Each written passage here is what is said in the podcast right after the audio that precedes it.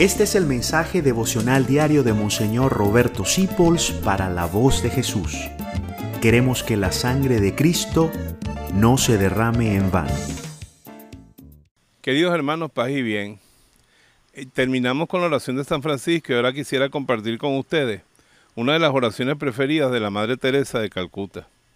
Pero no la escribió ella, sino el cardenal Newman, que era protestante anglicano y se hizo católico llegó a ser el cardenal Newman y hoy en día es un gran santo de la iglesia. Se llama Irradiar a Jesús y la voy a rezar con ustedes. Es una oración preciosa. Jesús mío, ayúdame a esparcir tu fragancia donde quiera que vaya. Inunda mi alma con tu espíritu y vida. Llena todo mi ser y toma de él posesión de tal manera que mi vida no sea en adelante sino una irradiación de la tuya. Quédate en mi corazón en una unión tan íntima que quienes tengan contacto conmigo puedan sentir en mí tu presencia y que al mirarme olviden que yo existo y no piensen sino en ti.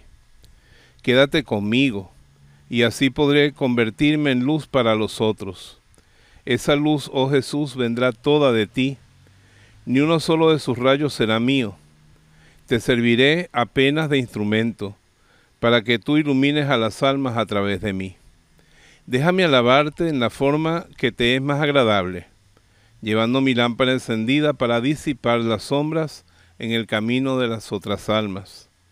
Déjame predicar tu nombre sin palabras, con mi ejemplo, con mi fuerza de atracción, con la sobrenatural influencia de mis actos, con la fuerza evidente del amor que mi corazón siente por ti es la oración de un apóstol, de un verdadero discípulo de Jesucristo.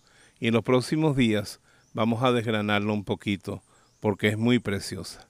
María de Guadalupe les manda decir que está siempre con ustedes porque ella es su madre. Gracias por dejarnos acompañarte.